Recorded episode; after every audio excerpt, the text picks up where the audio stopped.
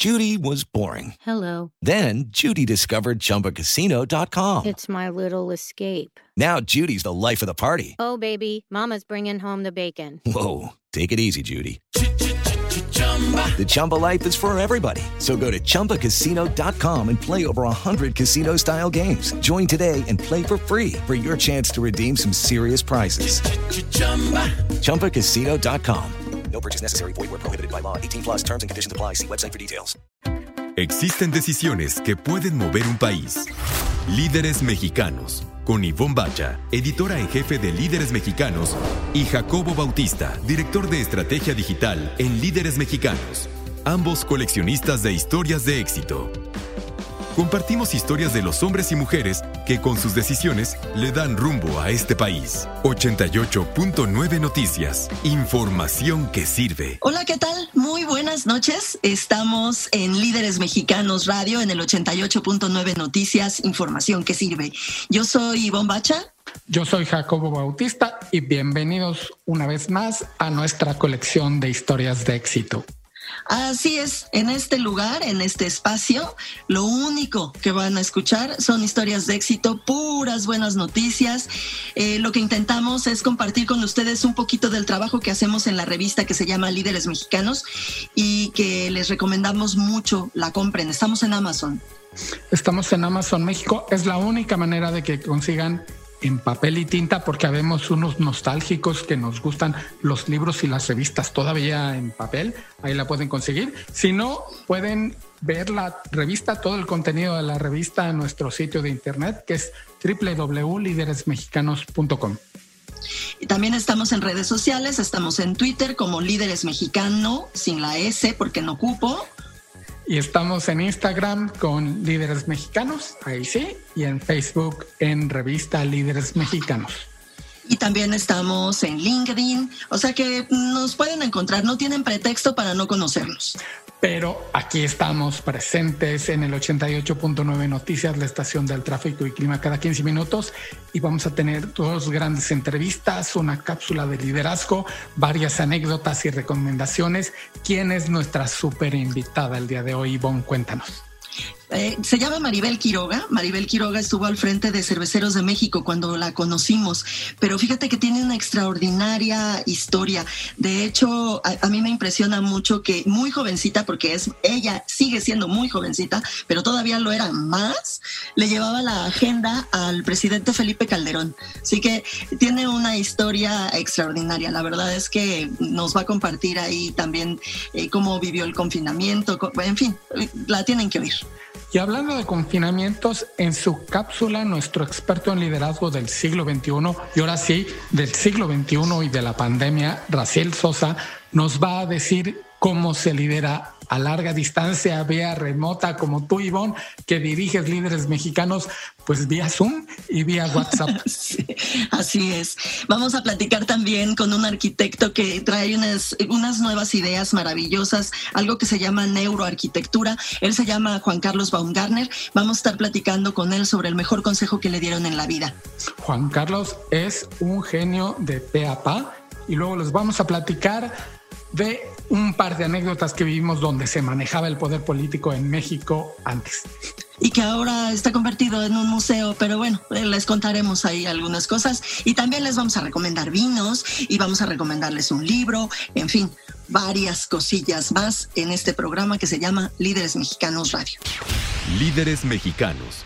Entrevista épica. Y bueno, pues ya tenemos en la línea telefónica a Maribel Quiroga Jacobo. Maribel es eh, una, una, mujer extraordinaria, una mujer eh, súper re resiliente. Ahorita vamos a platicar con ella sobre todo lo que ha pasado en este confinamiento. Y la conocimos eh, cuando ella dirigía Cerveceros de México, ¿te acuerdas? Sí, una gran experiencia para nosotros porque conocimos a Cerveceros de México gracias a Maribel. Yo recuerdo en especial cuando nos regalaron un libro con la historia de la cerveza en México que habría que un día dedicarle un segmento entero solamente a la historia de la cerveza en México que conocimos gracias a Maribel. Hola Maribel, ¿cómo estás? Muchísimas gracias por tomarnos la llamada y por darnos estos minutos. Hola Ivonne, muy buenos días Jacobo. Este, el placer es todo mío de estar aquí con ustedes. Oye Maribel, cuando, cuando pactamos esta entrevista me contaste una historia que me tiene muy sorprendida, porque estás estrenando eh, trabajo. Cuéntanos ese estreno de trabajo en media pandemia. Así es, estoy estrenando un nuevo trabajo en un sector que no conocía, que es el sector eh, energético. Y bueno, pues estoy muy contenta de poder tener esta oportunidad. Estoy trabajando con gente nueva, con temas nuevos. Y bueno, pues ya llevo un mes con ellos y pues me siento, la verdad que muy feliz y muy afortunada de tener la oportunidad de emprender una nueva aventura laboral. ¿Cómo se llama la startup y qué hace? Este, es una startup eh, que genera eh, electricidad a partir de gas, de gas natural y bueno, pues son emprendedores mexicanos y estoy yo muy, muy, muy contenta de, ser parte de, esta nueva, de esta nueva empresa, de esta nueva aventura. Entonces, bueno, pues estamos eh, generando electricidad y queremos, pues, por supuesto, contribuir a, pues, al desarrollo de México en, todos, en todos los sectores, ¿no? Maribel, además, este, esta nueva aventura la inicias en un periodo complicado y sabemos tú particularmente que vienes de un periodo aún más complicado que tiene que ver con lo que nos está sucediendo a todos. Cuéntanos. Sí, por supuesto. Eh, bueno, la verdad es que mi historia de, pandemia es una historia que ah, yo digo que fui parte de todas las estadísticas, ¿no? Por un lado me quedé sin trabajo en, plena pandemia, este fue a finales de abril, y por otro lado después, bueno, pues me contagié de COVID, entonces este, llegó un punto en que ya me daba risa de que era parte de todas, eh, de todas las estadísticas. Entonces, eh, pues yo creo que lo que, lo que vino a, nosotros a enseñarnos esta pandemia, no solo a los mexicanos, sino a nivel mundial, es que pues existe otra manera de, de, vivir la vida, ¿no? Por un lado, y por otro lado que el tema de la resiliencia es tan importante. Maribel, estamos platicando con Maribel Quiroga, ella es especialista en relaciones corporativas e institucionales. ¿Cómo vives eh, el confinamiento? ¿Cómo has estado ahí eh, eh, metida? ¿Cómo es que te relacionas con un nuevo equipo de trabajo a distancia? Sí, mira, la verdad es que, bueno, los, digamos, los primeros meses yo, yo estuve con, con mis hijos, estuve en, Valle de Bravo, compartí, digamos, también el espacio con, con, con mi hermano y sus hijos. Entonces, bueno, pues fue un confinamiento que nos permitió, de cierta manera, estar muy, muy al aire libre, muy outdoors, ¿no? Mis hijos podían hacer ciertas actividades sin estar en contacto con las demás personas. Entonces, digamos que fue una época muy benévola eh, del confinamiento.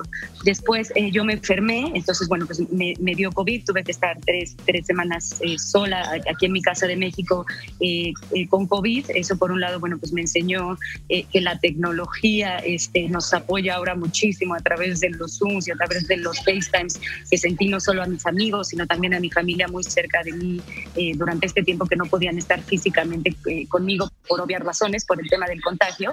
Y también me enseñó que de cierta manera, este, digamos, soy fuerte estructuralmente y emocionalmente El poder haber este, pasado la enfermedad sola y haber estado bien, haber estado bien emocionalmente y haber estado bien este, psicológicamente, eh, bueno, pues creo que creo que en cierta manera me demostró que era mucho más fuerte de lo, de, lo que yo creía eh, en ese sentido. Ahora el confinamiento es diferente, ¿no? Como tú muy bien sabes, Ivonne, porque también lo compartes, los niños ya empezaron el famoso homeschool. Eh, yo vivo en un departamento que no es muy grande, entonces pues digamos, mi, el que he hecho, mi pequeña oficina y donde están mis hijos, que es en la mesa del comedor, nos divide, ahorita los estoy viendo, nos divide, digamos, eh, un librero.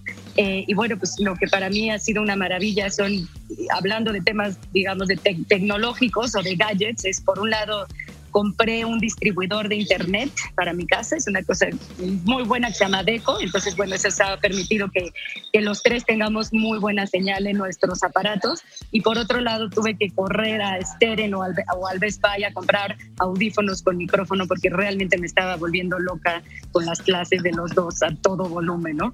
Entonces, este, eso por un lado es el tema de, de manejar el homeschool de, de los niños y con el equipo, bueno, pues sí, es una cosa muy loca, ¿no? Porque eh, tengo Zooms todo el tiempo y tengo reuniones de, de Lightings con, con esta gente nueva en esta oficina nueva y en este proyecto nuevo que bueno, pues de las 20 personas con las que estoy en contacto, contacto aproximadamente conozco físicamente a dos, ¿no? Pero es muy chistoso porque también este tema de la, de la tecnología ha logrado cerrar brechas, ¿no? Y gente que nunca he visto en mi vida ya me es cercana no, no, no solo trabajo con ellos, sino ya sé cómo se llaman sus hijos, cómo se ven, porque ahí están en los Zooms, este, conozco en qué son expertos, conozco qué, les gusta, qué no les gusta. Entonces, bueno, pues sí es un reto, sí es muy loco no estar en una oficina y no saber con quién estás eh, trabajando, pero repito, es, es, es, una nueva forma de probarnos a nosotros mismos que a través de la, de la tecnología y a través del entendimiento humano, aunque sea mediante una pantalla,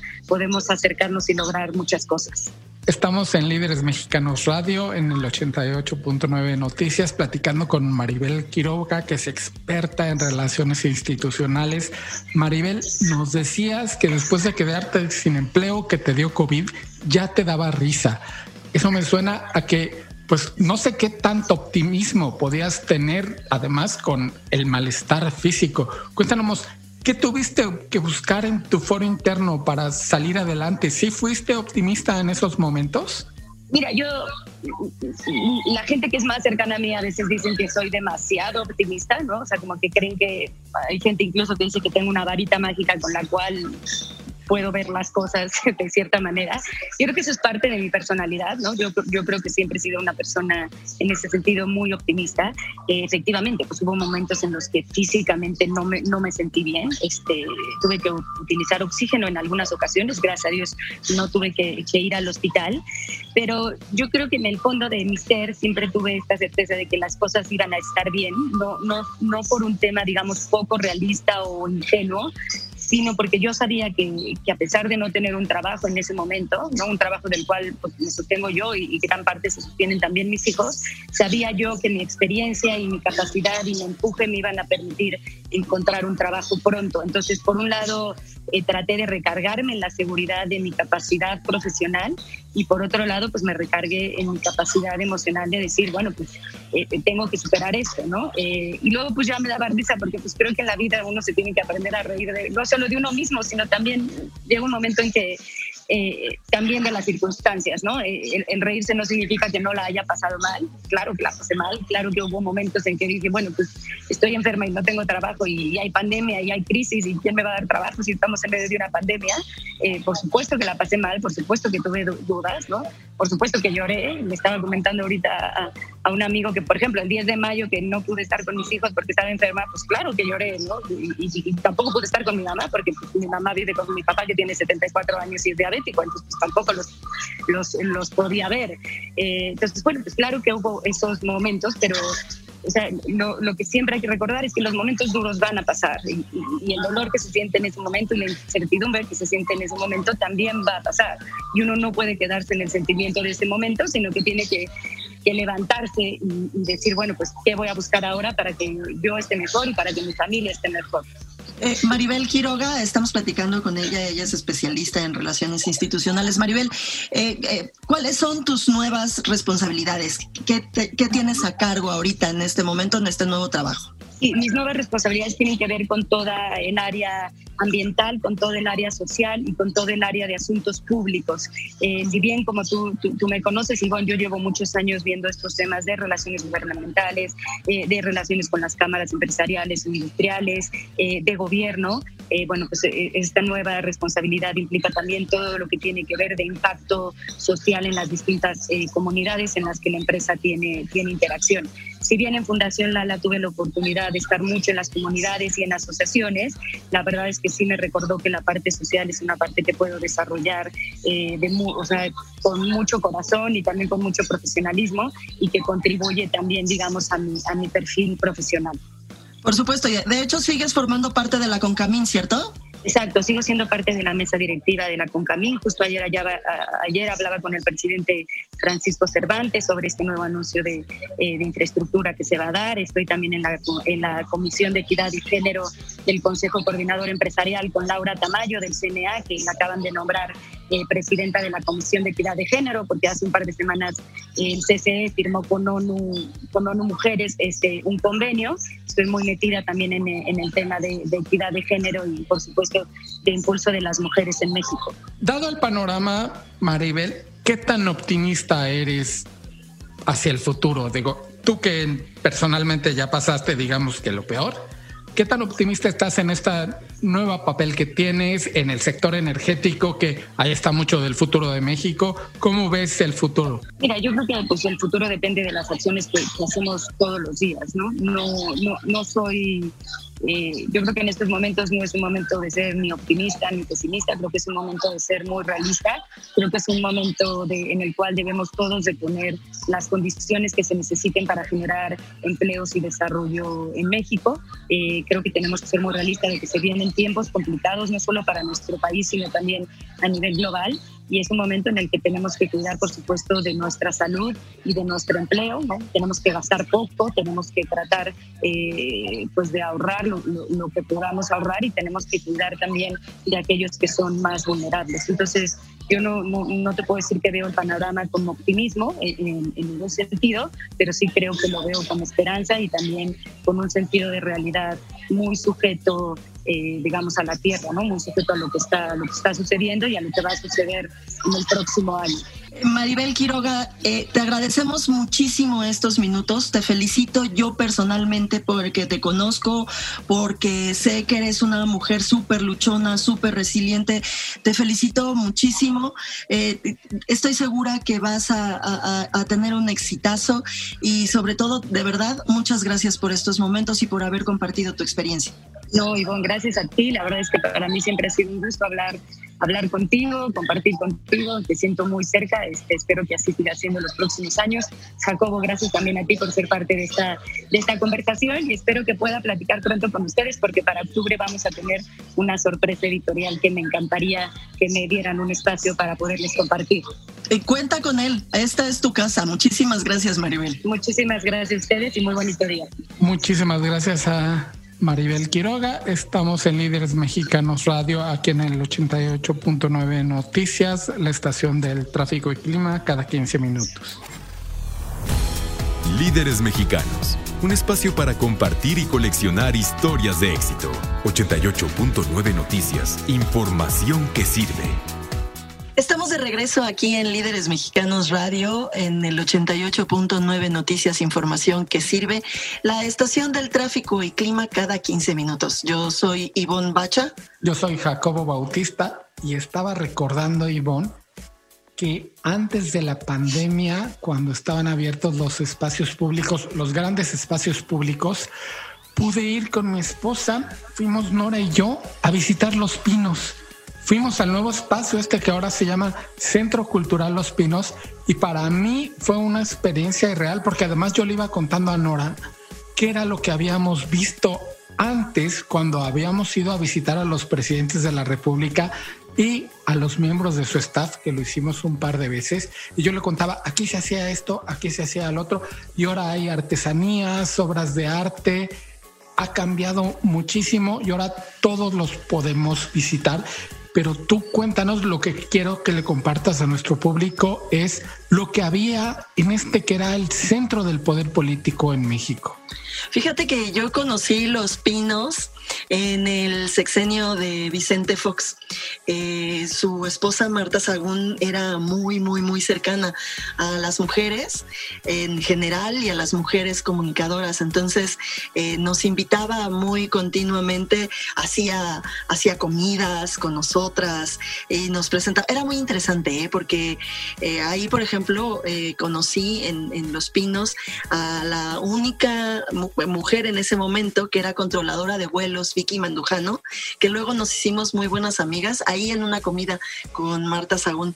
Y sabes eh, también quién tuvo alguna vez en ese, justamente en ese sexenio, una oficina en Los Pinos la tuvo eh, nuestro expertazo en liderazgo, Roberto, Roberto Sí, ahí tenía una oficina y fuimos varias veces a platicar con él, a trabajar con él. Eh, en fin, una de las cosas, eh, uno de los espacios más bonitos, que recuerdo más bonitos, era, fíjate, la, cabaña en donde vivían Marta y su esposo, es decir, el presidente Vicente Fox y su esposa y su mujer ahí en, en Los Pinos era una cabaña que, que si no mal recuerdo, ellos mandaron a hacer. Así es, el sexenio de Fox, bueno, se construyó desde antes porque ellos no ocuparon lo que antes eran las, la residencia oficial, sino ellos se construyeron una pequeña cabañita. Recordemos que los hijos de ambos ya estaban muy grandes, ya habían hecho su vida y ellos pues eran una pareja, digamos, sola y construyeron una casita. Muy, muy bonita, muy bonita. Estábamos ahí sentados haciéndole una entrevista, que fue una entrevista muy larga a, Marta, lo hicimos en, en, varios días, pero una de las cosas sí más impresionantes es que estábamos ahí platicando en la sala de la cabaña cuando de pronto se oyó el, el, el, helicóptero y es que estaba llegando su esposo, ¿no? Pero, eh, pero aterrizó, digamos, el helicóptero ahí en el jardín de la casa, ¿no? Entonces era como, pues como irreal, porque en, efecto la sensación de estar en la, en la cabaña era, pues era la sensación de estar en una casa.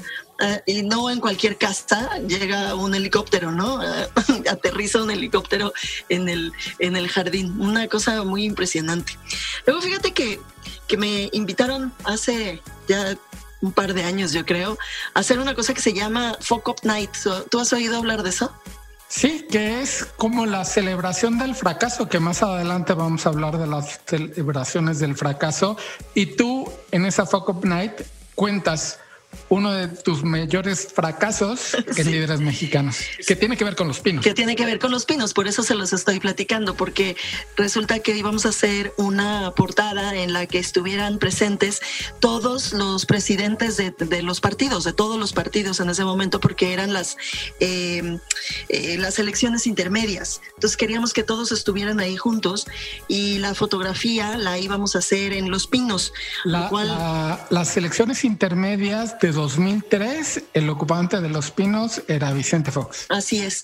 Así que bueno, pues ya estando en Los Pinos, ya habiendo invitado a todos los presidentes de los partidos, eh, salió en ese momento el, eh, el, que luego fue secretario de Turismo, eh, Rodolfo Elizondo, a decirme y a invitarme a que abandonara Los Pinos porque la foto no se iba a hacer. Y bueno, yo lloraba, no tienes idea. Iba yo llorando, tanto lloraba, tanto lloraba yo, que uno de los, eh, uno de los soldados del ¿cómo se llamaba? el Estado Mayor, que tampoco ya existe. El Estado Mayor Presidencial me decía, no llores, güerita, no llores. Y yo seguía llore, llore, llore, llore. Porque pues en ese momento Jacobo agarrar el teléfono y cancelar todo, a cancelar a todos los presidentes de todos los partidos que pues que se iban a reunir allá en Los Pinos y pues no, no se logró. Esa es mi Fuck Up Night. Esa para, fue la que hice. Para entender por qué es una Fuck Up Night, para una revista impresa como nosotros, el perder la portada, el perder la foto de la portada, es como si llegaras al estadio y decir, ¿sabes qué? Ya no vas a jugar la final. Exactamente. Sí, fue una cosa muy impresionante.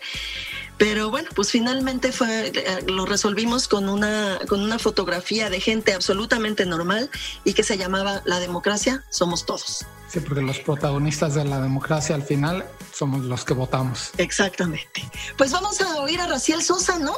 Vamos con Raciel Sosa que nos va a hablar de liderazgo a larga distancia. Líderes mexicanos Liderazgo con equipos que trabajan en un entorno de home office. ¿Cuáles son los mitos y las realidades del home office? Creo que el mito más importante con el que los líderes se están enfrentando a raíz de que la pandemia llevó a la gente a trabajar desde su casa es aquel de que la gente solo trabaja cuando es supervisada.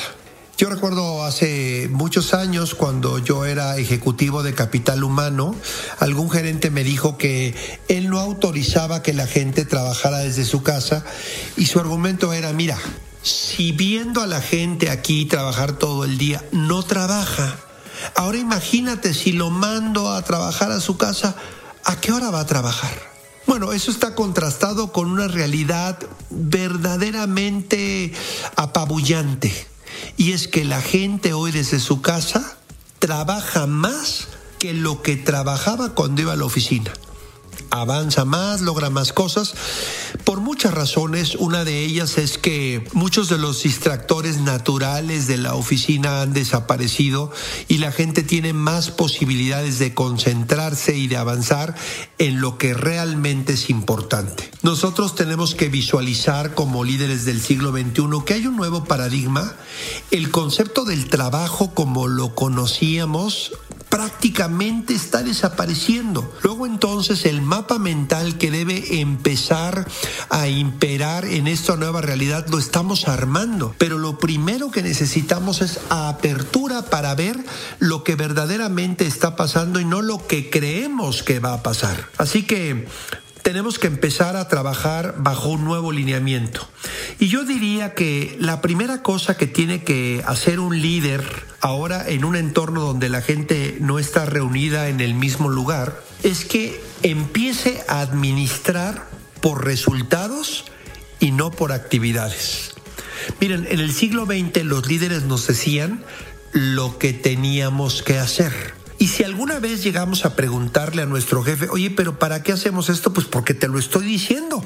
Por eso lo tienes que hacer. Sin embargo, en el siglo XXI es mucho más importante decirle a la gente qué es lo que tiene que lograr, no qué es lo que tiene que hacer, sino dónde queremos que llegue. Por eso es muy importante entender que el futuro cambió, que la realidad actual es otra que nos vamos a, enfrentar a un mundo exponencial, a inteligencia artificial y que todos estos elementos van a generar una tremenda competitividad organizacional. Y solamente aquellos líderes que se orienten al resultado y que lleven a su equipo a dar resultados son los que van a ser exitosos. Muchas gracias y nos vemos en nuestra próxima cápsula. Líderes mexicanos un espacio para compartir y coleccionar historias de éxito. 88.9 Noticias, información que sirve. Regresamos a Líderes Mexicanos Radio, aquí en el 88.9 Noticias. Mi nombre es Jacobo Bautista. Eh, yo soy Ivonne Bacha y ya tenemos en la línea a Juan Carlos Baumgartner. Juan Carlos es un arquitecto y diseñador mexicano, eh, formado en la Ciudad de México, en San Francisco, en Chicago y Milán. Ay, no más, ¿no? Actualmente está al frente de la firma internacional de arquitectura que se llama Space y tiene oficinas en Ciudad de México, en Monterrey, Guadalajara, tiene 18 años de vida esta, esta, eh, este despacho, en fin. Eh, eh, además, tiene unas ideas súper locochonas que ya estaremos platicando con él y me da mucho gusto que nos hayas otorgado esta entrevista. Muchísimas gracias, Juan Carlos, bienvenido. Hola, ¿qué tal? Gracias por invitar. Eh, Juan Carlos, ¿por qué no nos cuentas esta sección? Es una sección que también tenemos en la revista Líderes Mexicanos y que nos ha dado un montón de, anécdotas buenísimas y, de consejos para nuestros lectores y ahora auditorio, eh, muy buenos. Eh, se llama El mejor consejo de tu vida. Así que, pues te pregunto, ¿cuál es el mejor consejo que te han dado en la vida? Bueno, es complicado. Tengo, tengo una frase que eh, me la daban mucho como en la escuela, un, maestro, y después se terminó, me la terminé apropiando porque la empecé a usar ya como en mi vida. Y, este, y me acuerdo que en las, en las primeras este, correcciones en la Facultad de Arquitectura en la UNAM, este, pues cuando vienes entre fresquecito a un mundo nuevo en el que es una universidad que tienes 100 compañeros en tu salón, o sea, cosas que nunca habías vivido, y, te empiezan a corregir y te dan unas revolcadas. Este, me acuerdo que en alguna algo contesté al maestro y se volteó y me dijo, dijo, mira, en la vida hay una frase que te tienes que aprender. Y me dijo, sin llorar. Este, y me dio entre, entre risa y coraje. Y al final me quedó muy claro, la mayoría de las, de las, o sea, yo había decidido ir a la UNAM y yo había decidido estudiar arquitectura y yo había decidido estar ahí. Entonces, este, lo que me quedó muy claro es que la mayoría de las veces terminamos este, quejándonos de, cosas que nosotros decidimos estar ahí, este, crearlas y construirlas como son.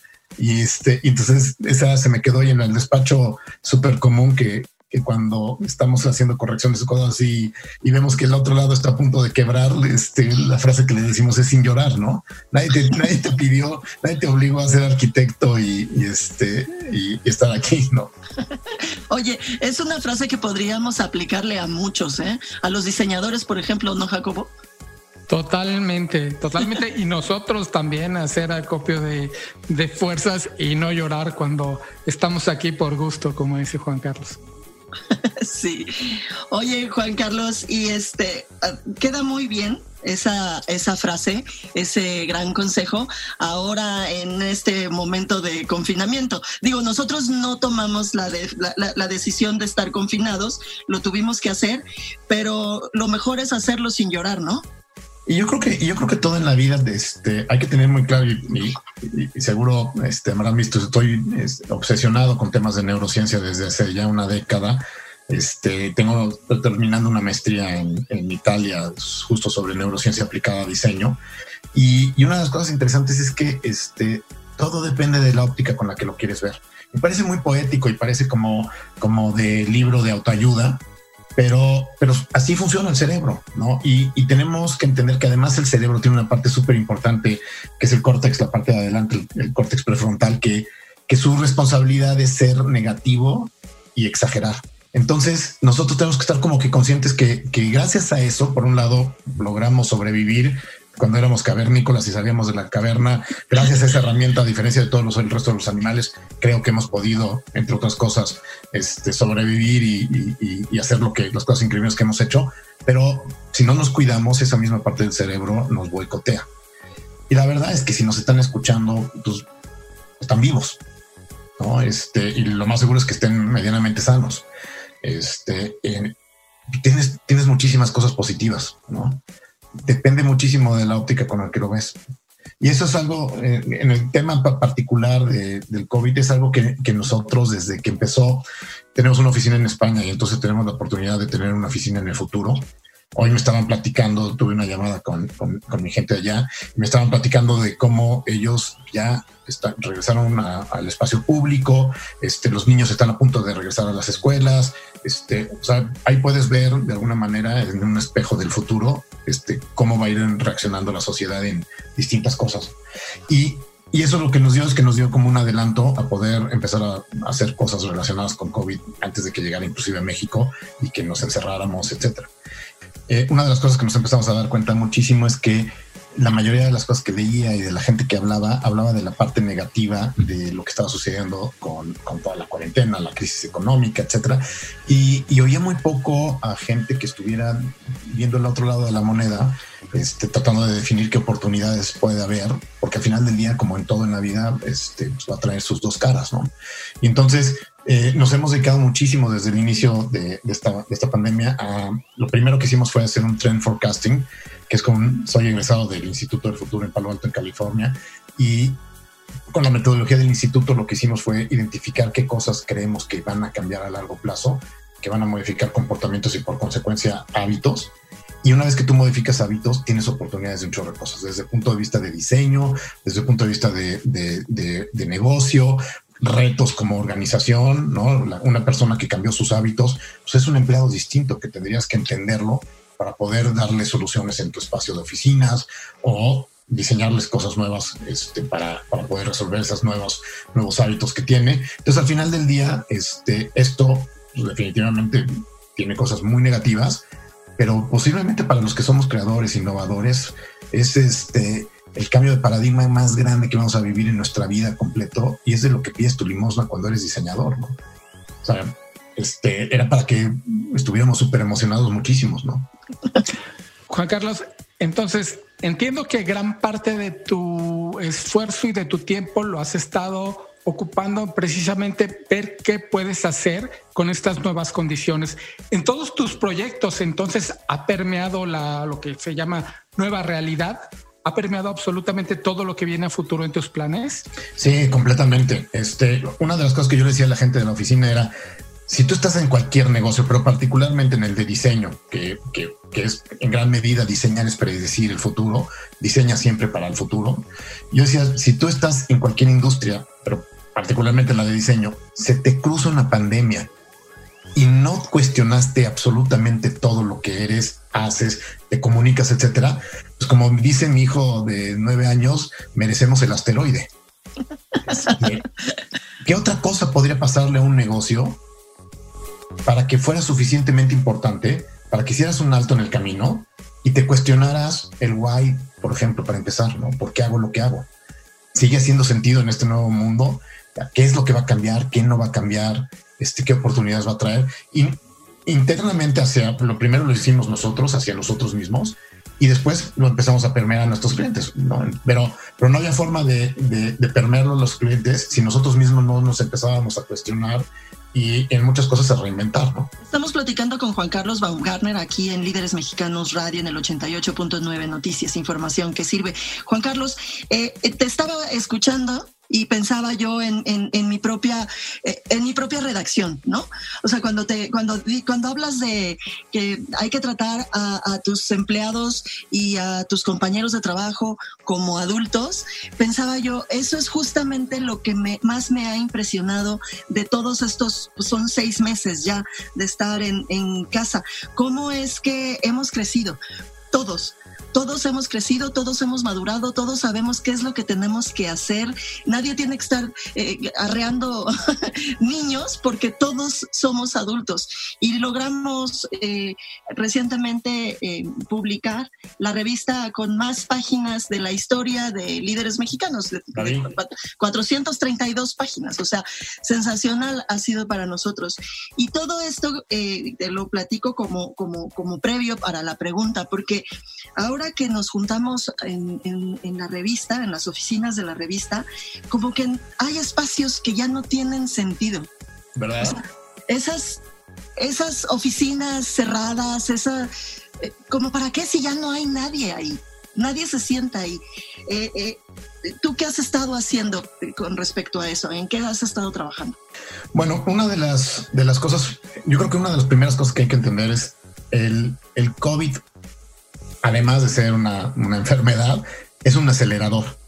Y hay que entenderlo desde ya cuando lo ves en perspectiva de, diseño, de negocios, etcétera, hay que entenderlo como un acelerador de tendencias. Prácticamente nada de lo que está sucediendo hoy que nos tiene sorprendidos es nuevo. No hay nada que yo haya encontrado que el COVID hizo así, nadie lo veía venir, fue completamente nuevo. No, el trabajo remoto, el tratar a los empleados como adultos, el e-commerce, este, el, turismo local, todas las tendencias que están viéndose aceleradas existían y no son nuevas. Entonces lo interesante es cuando empiezas a entender el COVID como un acelerador, pues es muchísimo más fácil poder predecir qué es lo que va a pasar, porque no tienes que inventar nada de, cero. Y uno, una de las cosas que, es más interesante de todo es que es un acelerador de velocidad de cambio. Y esa es posiblemente la, la que más me emociona.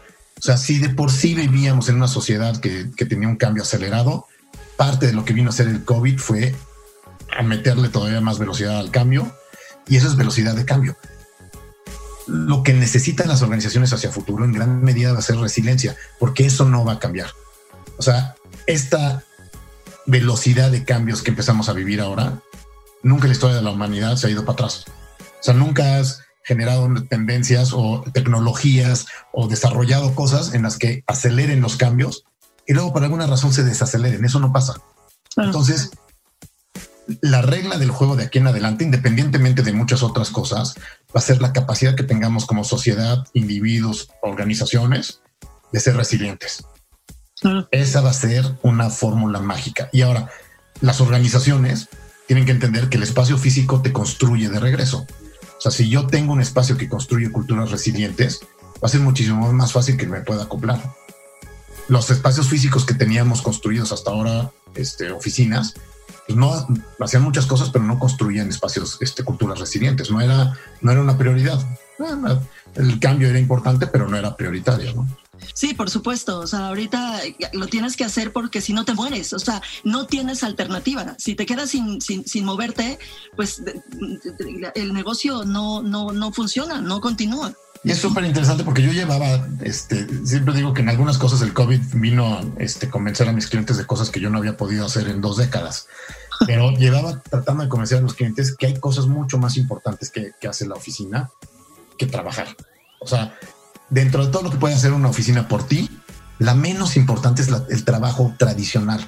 Hay cosas mucho más complejas que, que solo las puede hacer la oficina, que no las puedes hacer remoto y que los clientes ahorita que están empezando a ver la gran oportunidad de trabajar remoto, ni siquiera estoy tan convencido de que lo que estamos viendo es trabajo desde casa. Siempre digo que lo que estamos viendo es arresto domiciliario. Y, la gente que cree que esto es un buen ejercicio de home office está equivocada. Este, esto es un buen ejercicio que si te arresto en tu casa, no te dejo ir a ningún lado, te caneo a tu escritorio y te doy una computadora, vas a ser productivo. Este, pero de ahí a que eso sea este home office hay un brinco eh, enorme, ¿no?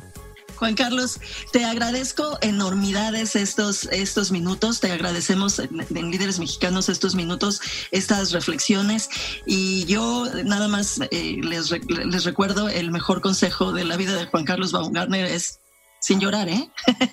Juan Carlos, mil, mil, mil gracias por esta entrevista. Gracias por estar aquí con nosotros, por siempre estar dispuesto a compartir. Eh, mil gracias. No, gracias a ustedes por invitarme. Qué impresionante la plática con Juan Carlos Baumgartner, que está revolucionado como otra. Él de por sí pensaba en el futuro y está retomando todo lo que, como él dice, planteaba ya a sus clientes, pero hasta ahorita que estamos en una nueva realidad, le hacen caso.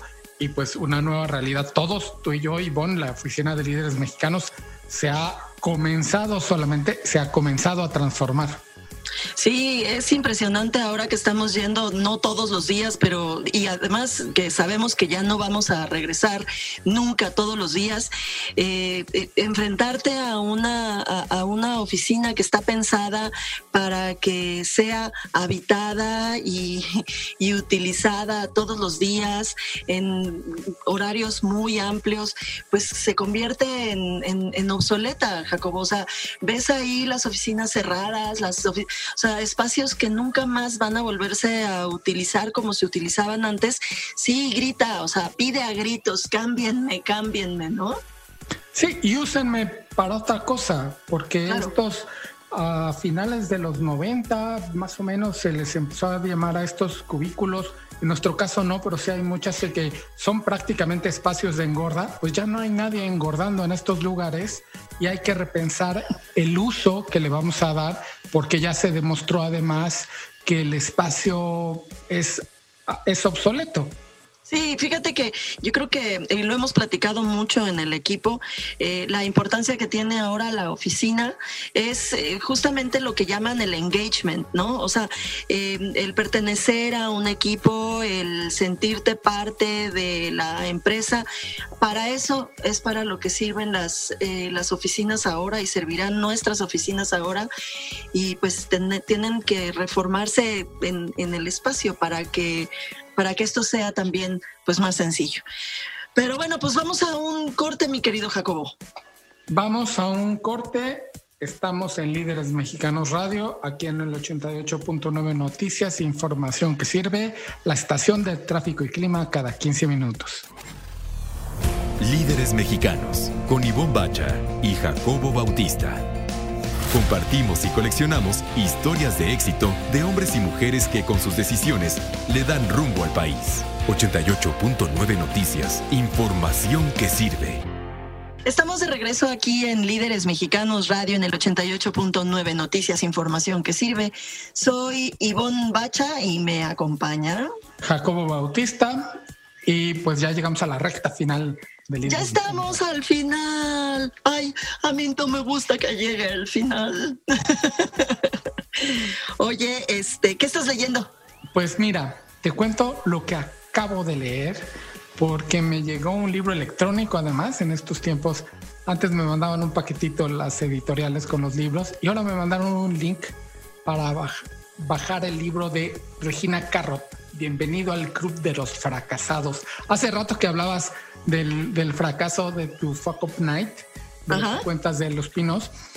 Yo recibí este libro con mucha reticencia y lo empecé a leer con una duda así de mi cabeza porque decía que era de psicología positiva. Eso no lo dice Regina, eso viene en, el, en el press kit que acompaña al libro. Y yo que leo psicología positiva, que ha salido de la Universidad de Pensilvania y todos los teóricos y demás, vi solamente como una serie de anécdotas de que le había ido bien a Regina y nos los vendía como una cosa que servía para todo el mundo. Y lentamente, página a página, pues me fue conquistando, porque pues fuera de todas esas cosas que leo yo que son muy académicas, pues sí está bien que alguien como que las aterrice y se las venda más entendible sin decir, ah, sí, hicimos un estudio, ya sabes, las gráficas y demás, y con 125 mil citas. No, es un libro muy ameno, muy cercano de, pues, una, cómo ser exitoso, pero cómo tienes que empezar a ser exitoso. Y una de las cosas que dice Regina es no tanto festejando tus fracasos, sino abrazándolos y aceptar una que fracasaste. Y dos, a ver qué puedes aprender de cuando te tropiezas, que eso lo hemos visto en muchas entrevistas, Ivonne, que nos cuentan la gente de que, oye, pues es que mira que como lo que comentas de este, lo que hemos comentado de la gente que tiene los recuerdos en su oficina de los fracasos que ha tenido. Eh, bueno, y nosotros mismos, cómo hemos tenido que ahora en estos tiempos de, de, pandemia, de confinamiento, cómo hemos tenido que aprender, cómo hemos tenido que solucionar los problemas y pues y enfrentarte al fracaso pues constantemente, ¿no? O sea, se, te va el internet cuando estás grabando el programa de radio, este, ladra el perro del vecino, este, te quedas atorado en el closet porque yo grabo entre, entre mi ropa y mis perfumes. Entonces te quedas atorado. O sea, todas esas cosas que son pequeños fracasos y, que te van enseñando a salir adelante, pues pues qué te digo, Jacobo, forman parte de la vida y van haciendo eso. Así que, pues, si de eso se trata el libro Bienvenido al Club de los Fracasados, pues vale la pena echarle una leidita. Fíjate que Regina es una youtuber muy exitosa que habla de cosas de repente místicas o algo así. Eso sí, su, su canal de YouTube yo no lo sigo, no, no me gustan esos temas, pero en el libro no habla de todo lo que habla en su canal de YouTube. Y aparte también dice, oye, hay que celebrar tus éxitos. Vale la pena cuando algo sale bien ir a abrirte una cerveza bien fría y festejarlo. Y dos, habla mucho de disciplina. Y ella pone dos, tres consejitos que además sí son, estos sí son universales de disciplina, de ponerte un horario, de ponerte en un cuadernito lo que tienes que completar nada más en el día, que no te vayas de que quiero ser el director general de no, no, no, no, lo que tienes que en el día, lo inmediato, y todo usando una metáfora muy bonita del boxeador, que al que tiene que vencer es a todas las dudas que trae en la cabeza, que es su mayor rival. Ah, pues está padre. ¿Eso en dónde lo pueden conseguir? Porque me dices que es este digital, ¿no? Sí, está el libro, es de, Random House Mondadori, que es una de las mayores editoriales en México. Lo pueden conseguir impreso o lo pueden conseguir vía digital. Está en todos lados. Está en todas las librerías de los dos formatos y en Amazon en digital y también en impreso. Bueno, muy bien. Y nos vas a recomendar unos vinos que yo no te puedo creer. La, verdad, la neta, no te creo. No me puedes creer, está bien, porque yo mismo no lo creía. Fíjate que hace algunos años me invitaron a San Miguel de Allende a hacer una cata de vinos y el que mejor estaba, estaba malo. Pues sí, es que en Guanajuato no hacen buen vino, o sea, de verdad. Yo diría no hacían buen vino. Ok. Porque hace poquito abrimos, Nora y yo, un par de botellas.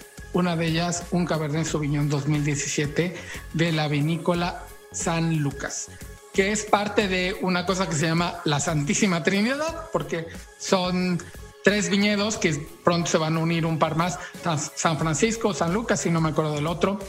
Estaba extraordinario, sin llegar a ser, ya sabes, el vino de 7 mil pesos, francés, de Burdeos y demás, pero estaba complejo, estaba, te llena la boca de fruta, está como para invitar a comer. El vino te pide que comida, este sí, y muy, muy bien elaborado, con mucha madera, mucha fruta. Y el lugar, además, San Lucas, está impresionante. Sí, no Oye, ¿y esos dónde, dónde, dónde los venden?